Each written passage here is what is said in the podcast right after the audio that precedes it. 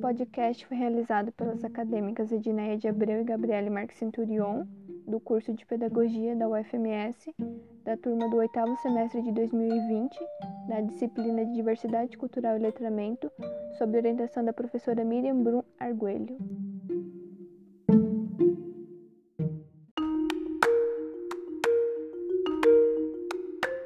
O título desse podcast é A Dama do Castelinho.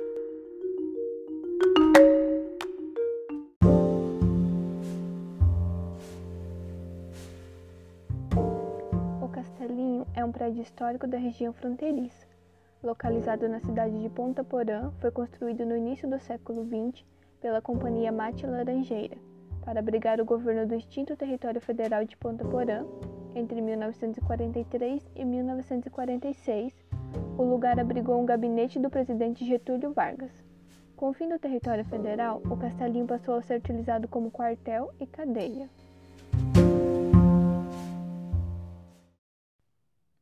O castelinho ficava muito próximo da tão importante estação ferroviária, noroeste do Brasil, que já estava em pleno funcionamento na região de fronteira no fim da década de 50. Ponta Porã era o fim da linha dos trens da estação ferroviária noroeste do Brasil e possuía uma grande estrutura que compunha toda a área da estação ferroviária, com entrada principal, saguão e bilheteria, plataforma de embarque e desembarque e depósito de mercadorias. O local mantinha inclusive uma pensão, pernoite e alimentação, com uma grande estrutura, que era a área do restaurante para os funcionários, onde os mesmos realizavam suas refeições diárias. Neste tempo, um casal prestava serviço para o noroeste do Brasil, sendo eles os responsáveis por preparar as refeições dos empregados dos diversos setores. O rodízio de pessoal era constante e necessário para manter a grande estrutura que era na época a NOB, Estrada de Ferro Noroeste do Brasil.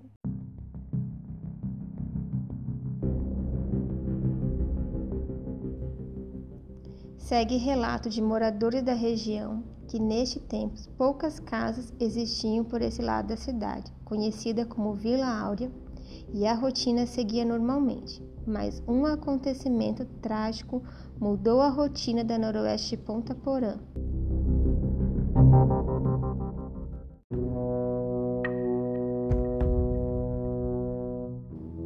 No início da década de 60, um assassinato fora do comum estarreceu a fronteira nesse tempo. A mulher que fazia as refeições dos funcionários da Noroeste matou seu marido com inúmeras facadas.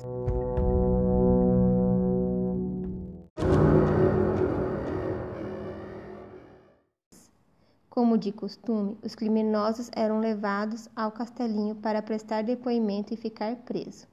Não fora diferente com a mulher, que foi conduzida até o castelinho para prestar depoimento e contar o acontecido. Mas ela nunca contou o que de fato aconteceu e também nunca respondia as perguntas que eram feitas a ela. Dizem que ela ficava em completo silêncio, mas sempre no final da tarde soltava um único grito estarrecedor.